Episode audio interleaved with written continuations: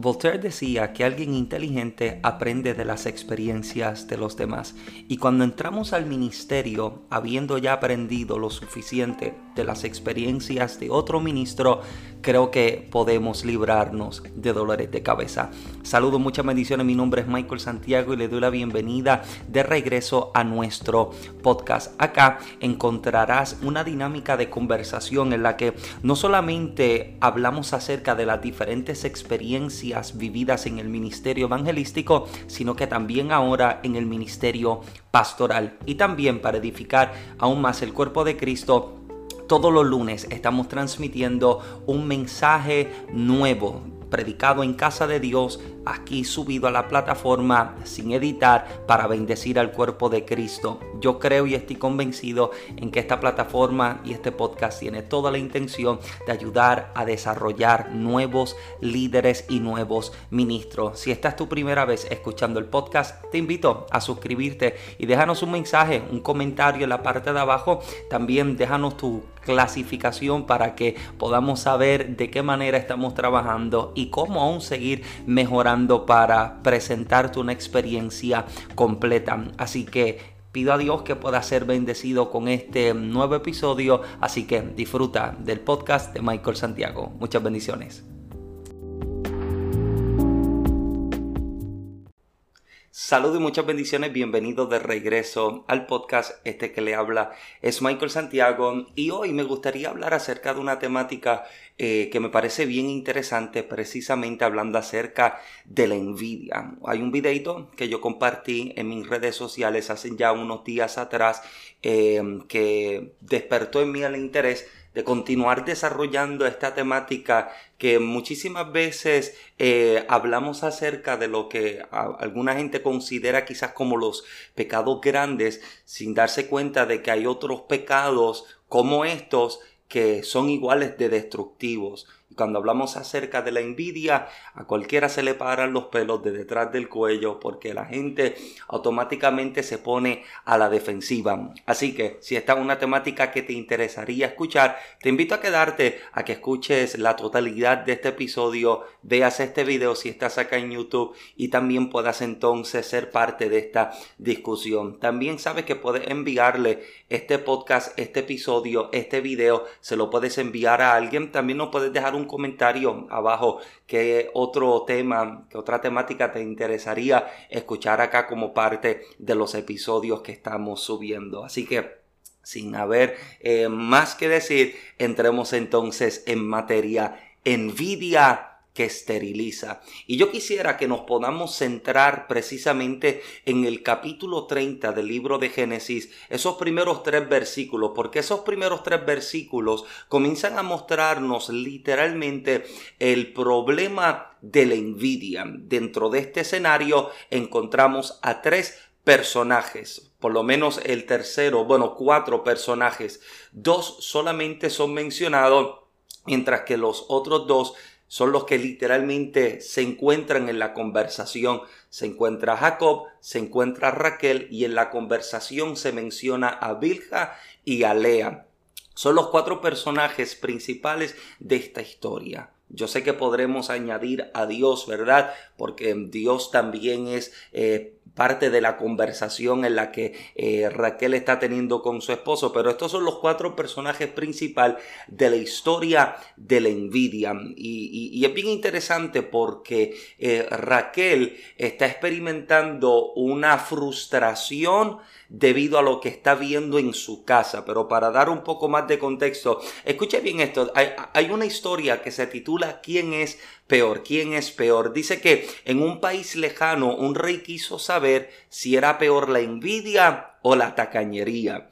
Dice que para averiguar la respuesta a este interrogante mandó a llamar al hombre más envidioso y al hombre más tacaño de todo el reino. Cuando los tuvo al frente, les dijo, cada uno de ustedes pida lo que quiera, pero le daré el doble al otro. Pida lo que quieran, pero le daré el doble al otro. El tacaño se sintió muy incómodo. Al pedir algo, también estaría dando algo. El envidioso le pasó algo similar. El tacaño dijo entonces que no deseaba nada porque si no se le daba nada a él, tampoco le darían nada al otro. Y llegó el turno del envidioso y éste dijo, deseo que me saquen un ojo. Usted llena el blanco.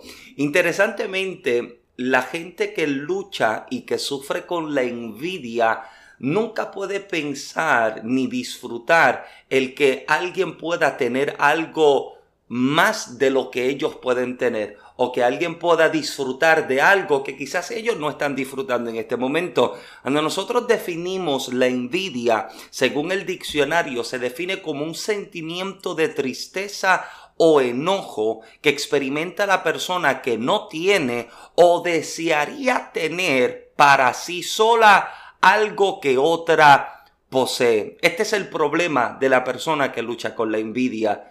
No tiene o si tiene algo, vive deseando lo que otra persona tiene y se frustra, no celebra, no se alegra cuando otra persona puede tener algo que ellos no tienen en el momento. Ahora, bíblicamente hay unas cuantas historias que nos pudiesen ayudar arrojar algo de luz en cuanto a esta temática de, la envidia y bíblicamente, bíblicamente, no cronológicamente, bíblicamente, la primera vez que podemos encontrarnos con la historia en la que se presenta la envidia es el capítulo 4 del libro de Génesis. Capítulo 4 de Génesis presenta la famosa historia de los hermanos Caín y Abel. Caín y Abel este cierto año se presentan delante de Dios para ofrecer sacrificios, para ofrecer ofrendas, y en el momento en que Caín ofrece su sacrificio, su ofrenda, se da cuenta de que Dios no recibe su ofrenda, sino que recibe la ofrenda de su hermano. Muchas veces escuché mucha gente decir que Dios no recibe la ofrenda de Caín porque Caín no da lo mejor. Sin embargo, el fruto que la tierra daba para este entonces era un fruto bueno, era una tierra sin contaminación, es una tierra que a pesar de que Dios le había dicho a Adán que sería una tierra que produciría cardos y espinos, era una tierra que tenía un buen fruto, por lo que mm, yo puedo deducir y entender que la ofrenda que Caín está presentando es una excelente ofrenda. Ahora, hay una diferencia entre la ofrenda de Caín y la de Abel, porque Abel comprende algo que Caín no ha comprendido todavía, y es precisamente el hecho de que culminando el capítulo 3 del libro de Génesis, cuando Dios arroja a Adán y a Eva fuera del huerto, la Biblia dice que lo que Dios hace es que toma pieles de animales y los cubre. La teología enseña que lo primero que Dios le revela y le muestra al hombre luego de ser arrojados fuera del huerto, es el poder del derramamiento de sangre y el sacrificio. Y Dios le está mostrando a Adán y a Eva que la única manera en que pueden volver a tener acceso a la presencia es precisamente derramando sangre y presentando un sacrificio. Y esto es lo que Abel puede comprender. Abel comprende cuál es la llave que le brinda el acceso a la presencia de Dios nuevamente. Él sabe que él pudiera traer un fruto de la tierra como el fruto que trae su hermano, pero él sabe que los vegetales ni el fruto de la tierra tendrían el poder suficiente para hacer que la gloria vuelva a descender y a manifestarse, porque él sabe que a papi y a mami se le enseñó que derramando sangre, haciendo un sacrificio, es que entonces la gloria se manifiesta. Y esta es la revelación que Abel tiene a diferencia que lo que Caín puede conocer. Y es entonces cuando despierta en Caín el celo y la envidia por su hermano, porque Caín pudiera decir, yo soy mayor, yo soy el más grande, lo mío debería ser aceptado.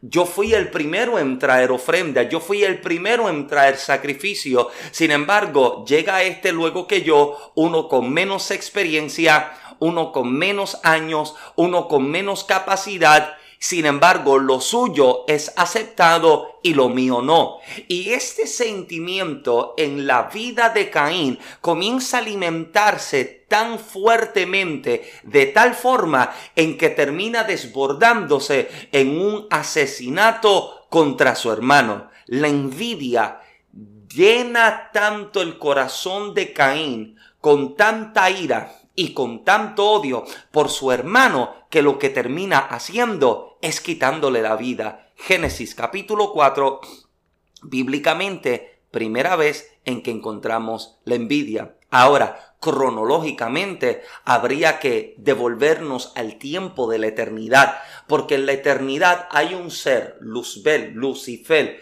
creado en un momento tan especial que se convocan todos los instrumentos y los músicos del cielo. Se traen perlas y joyas de todos los colores para vestirlo. Algunos algunos teólogos creen que cuando este ser caminaba, música se reproducía.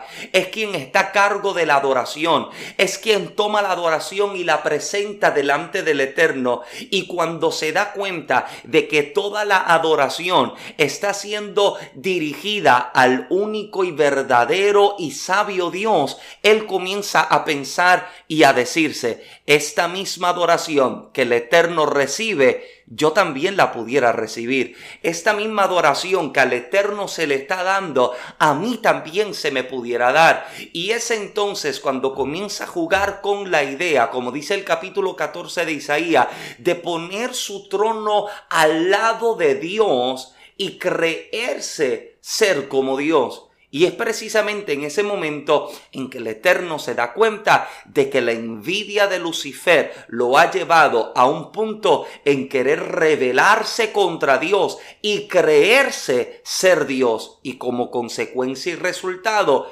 él junto a una tercera parte de los ángeles son entonces arrojados del cielo.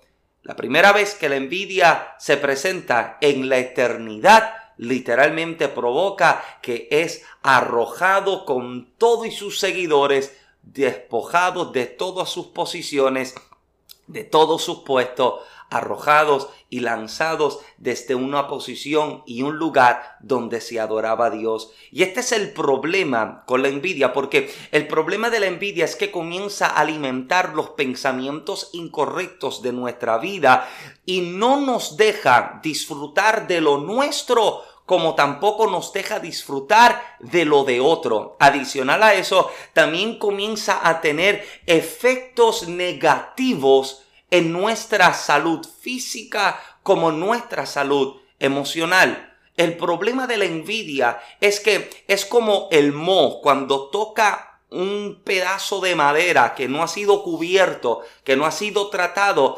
lentamente lo comienza a corroer, lentamente lo comienza a corromper hasta pudrirlo por completo. Y así mismo hace la envidia. Cuando toca el corazón y deja y dejamos que esa envidia comience a crecer, porque este es el detalle. Todos, cualquiera de nosotros, en cualquier momento de nuestra vida, podemos ser tocados por el germen de la envidia, cualquiera de nosotros. Podemos encontrarnos en el ministerio, podemos encontrarnos ocupados en posiciones, nos podemos encontrar trabajando para Dios, pero la realidad es que cualquiera de nosotros en cualquier momento de nuestra vida podemos ser tocados por el germen de la envidia y podemos ser corrompidos por él. Por eso es que necesitamos la obra del Espíritu Santo en nuestra vida para ayudarnos a librarnos de caer en situaciones como estas. Ahora, vuelvo y repito, el problema de la envidia es que tan pronto toca, comienza a tener efectos negativos en diferentes partes de nuestra vida. Afecta nuestra salud física como también afecta nuestra salud emocional. ¿No te has dado cuenta que la gente que envidia nunca es feliz? La gente que vive envidiando lo que otro tiene nunca puede vivir alegre. Usted nunca lo ve que sonríe. Usted nunca lo ve que se alegra y lamentablemente usted nunca lo ve vivir. Este es el problema. Te roba la vida. Es un parásito que te consume hasta drenarte por completo. Ahora, hay unos efectos físicos que comienza a tener la envidia en nuestra vida. Número uno, uno de los signos más frecuentes es el dolor de estómago que puede llegar a convertirse en una úlcera estomacal. Esta es la situación de la envidia. Se convierte, se convierte en un tipo de dolor estomacal que lentamente, poco a poco, comienza a convertirse en una úlcera que lamentablemente comienza a tener este tipo de efecto en el estómago. Número dos, la envidia hace que el sistema inmune se debilite, ocasionando infecciones, por ejemplo, en las vías respiratorias. Mira, mire qué tan fuerte es esto. Continúo. Número 3. Este continuo pensamiento puede generar también estreñimiento, trastornos del apetito o del sueño, desencadenando incluso un cansancio crónico. Es tan fuerte este pensamiento que te quita el sueño, no te deja dormir, constantemente está operando en tu mente y te tiene despierto a las 3, 4, 5 de la mañana peleando por qué aquel tiene y por qué tú no tienes. Mire qué tan fuerte es esto. Número 4, el estrés resultante, resultante incita al cuerpo a producir más cortisol y más adrenalina. Te tiene literalmente hyper, te te tiene siempre en movimiento. Número 5, un estudio realizado realizado por la Universidad de Helsinki relacionó la envidia con el bruxismo, el hábito inconsciente de apretar, el hábito inconsciente de apretar o rechinar los dientes. Y número 6, dolor de cabeza, fatiga, temblores, mareos una mala circulación o la incapacidad de concentrarse son otras de las consecuencias de esa ansiedad que provoca la envidia. Efectos mentales, estrés, ansiedad, depresión, ira y coraje. Mire qué tan, qué tan fuerte es esto. Comienza a trabajar de una forma en que literalmente comienza a afectar todas estas áreas de tu salud física y tu salud emocional o tu salud mental.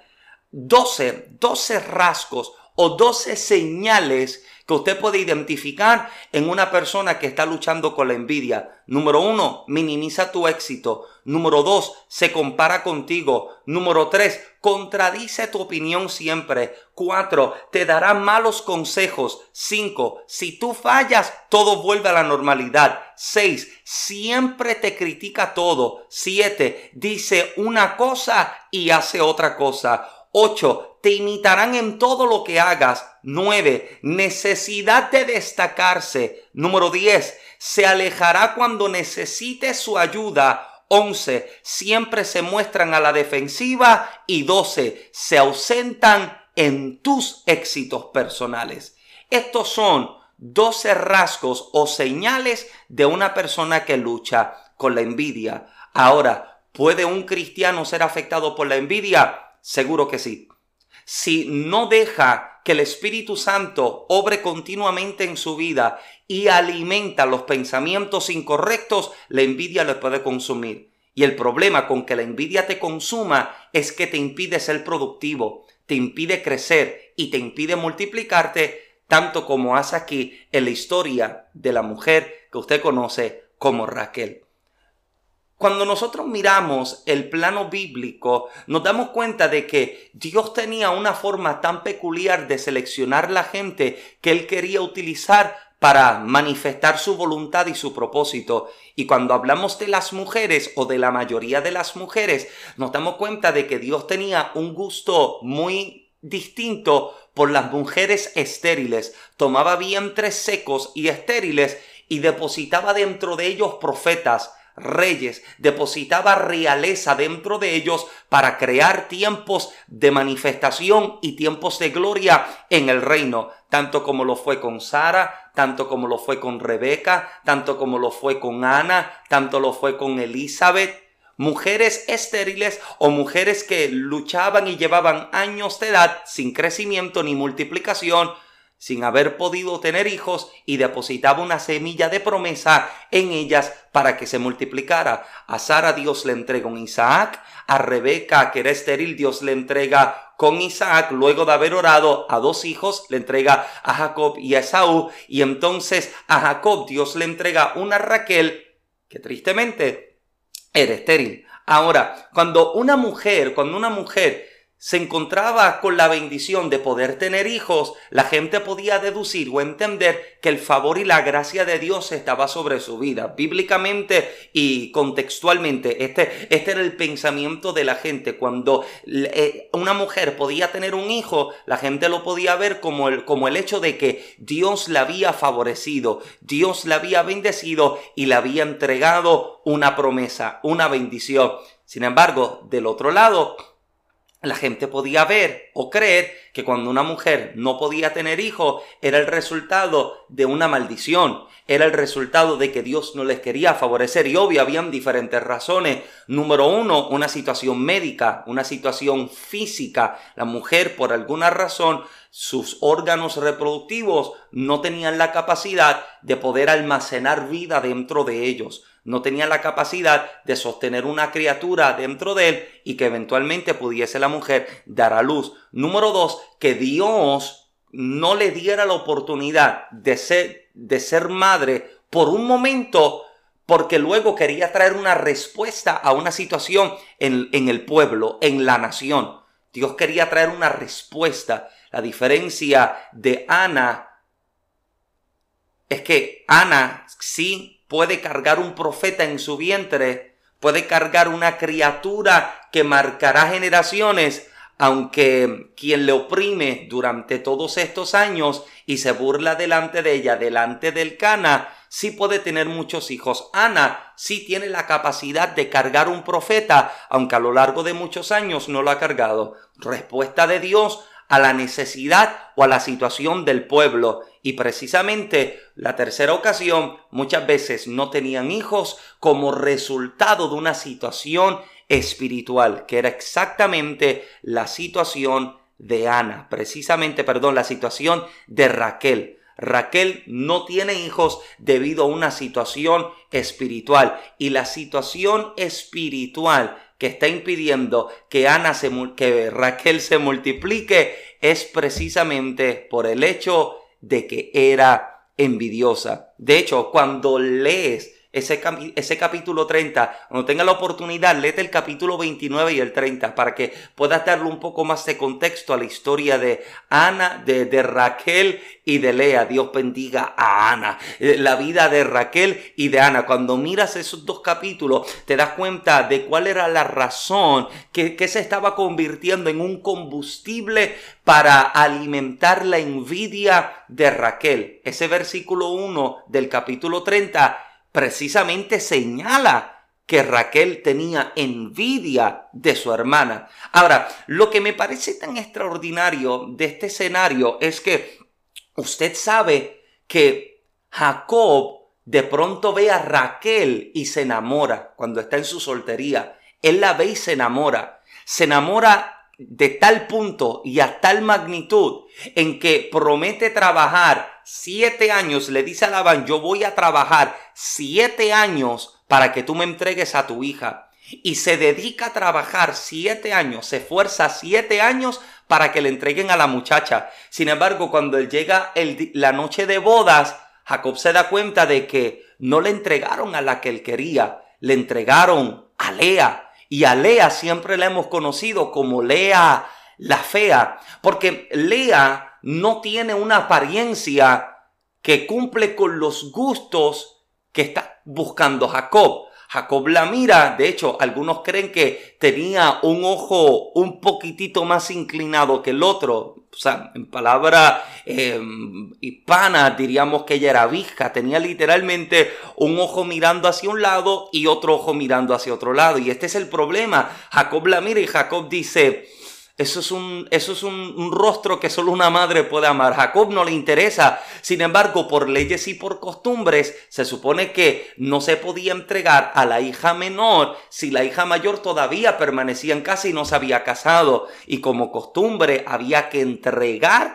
a la primera. Ahora, Jacob recibe a la primera, recibe a Lea, pero como todavía se interesa en Raquel, trabaja siete años más para que a Raquel se le entregue. 14 años en total total para que se le entregue a esta muchacha. Ahora, quiero que entres en contexto conmigo porque te das cuenta ahora de lo que pudiese alimentar la envidia de Raquel, porque Raquel pudiese ver 14 años de trabajo en la vida de Jacob y darse cuenta de que trabajaron verdaderamente 14 años por mí, trabajaron 14 años por mí, sin embargo, la que recibió de gratis, porque no se trabajó por ella, la que recibió de gratis es la que sí les está dando hijos. Nota lo que puede alimentar la envidia de Raquel. Se trabajan 14 años por Raquel, porque es por Raquel que se está trabajando de verdad. Sin embargo, aquella que no se quiso, aquella que no tuvo la apariencia, aquella que no tuvo los ojos bonitos, es la que sí se está multiplicando.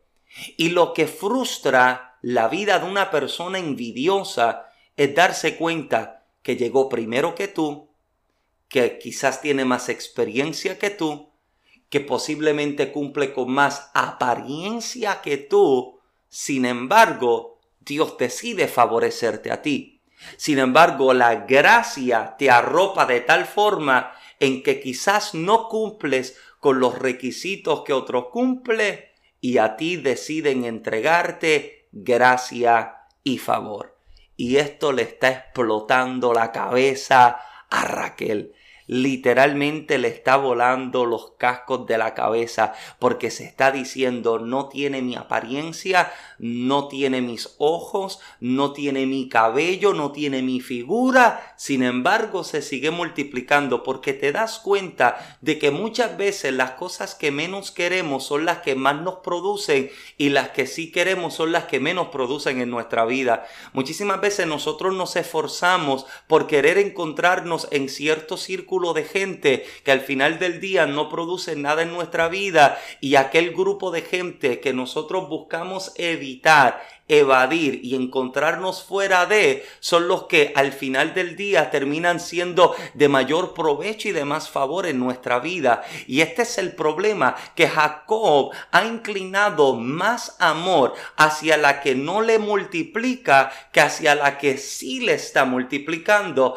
porque Raquel está frustrada en que no se multiplica, pero piensa de pronto en Lea. Lea debe estar pensando, yo soy la que es menos menos amada en casa. Yo soy la que menos se quiere en casa. Yo soy la menos deseada en casa. Por eso es que entonces el primer hijo que Lea tiene hay que llamarlo Rubén porque Jehová vio mi aflicción. La que menos es amada, la que menos es querida, es encontrada por el Eterno en su momento de aflicción y como respuesta de cobertura, de protección y de guianza de Dios, Dios toca su vientre y le dice, toma mi respuesta, yo veo tu aflicción, yo te encuentro en tu aflicción, yo te estoy viendo a ti. Y este es la frustración de Raquel. Yo no, yo no tengo lo que mi hermana sí está produciendo.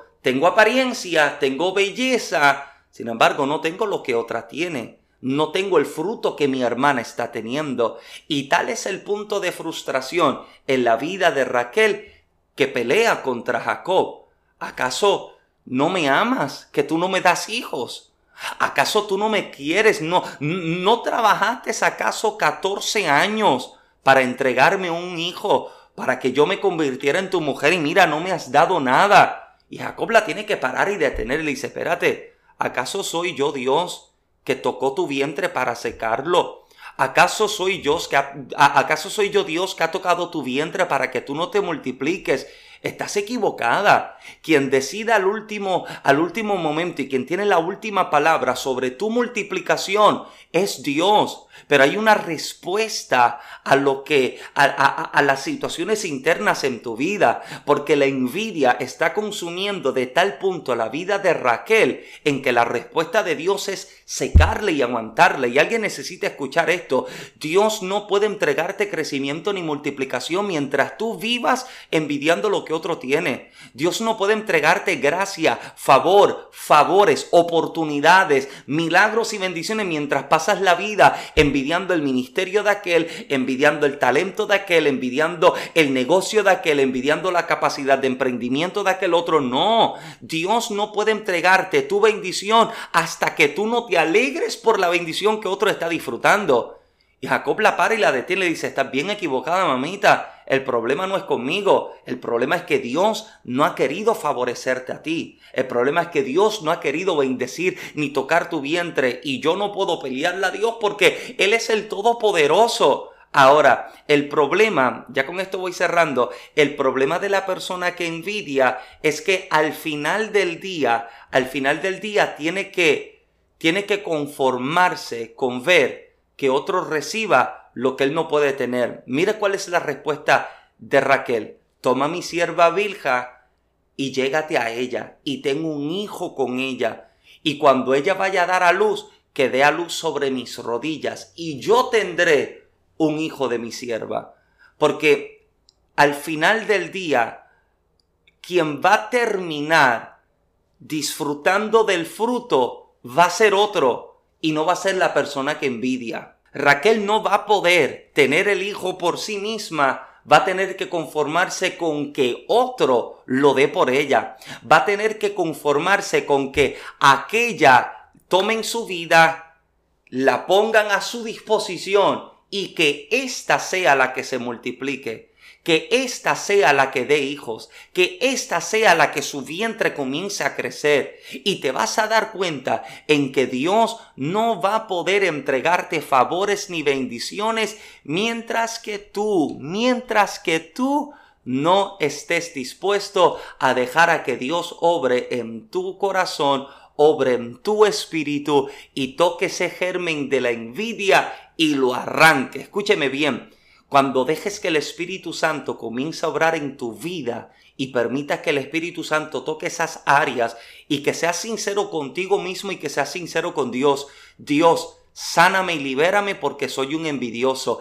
Ese va a ser el día en que, va, en que tu vientre espiritual va a ser tocado y vas a comenzar a multiplicarte y vas a comenzar a crecer. Así que no permitas que algo como esto destruya tu vida y te impida multiplicarte y llegar a ser todo lo que Dios está diciendo que tú debes ser. Así que mira, la envidia es un germen que contamina, que corrompe y que corroe no dejes que destruya tu vida. Así que gracias por acompañarme hasta acá en este episodio poco delicado. Hay que diversificar un poquitito la temática para que la gente no se me, no se me atribule. Pero, pero si este episodio ha sido de bendición a tu vida, sabes que lo puedes compartir a alguien. Le puedes dar share, le puedes dar compartir para que también puedan ser bendecidos con este material. También abajo Déjanos un comentario como este episodio, si ha sido de bendición a tu vida, si necesitas que Dios comience a obrar en tu vida. Y dice Michael, es verdad, hay cosas que me han estado limitando y me han estado deteniendo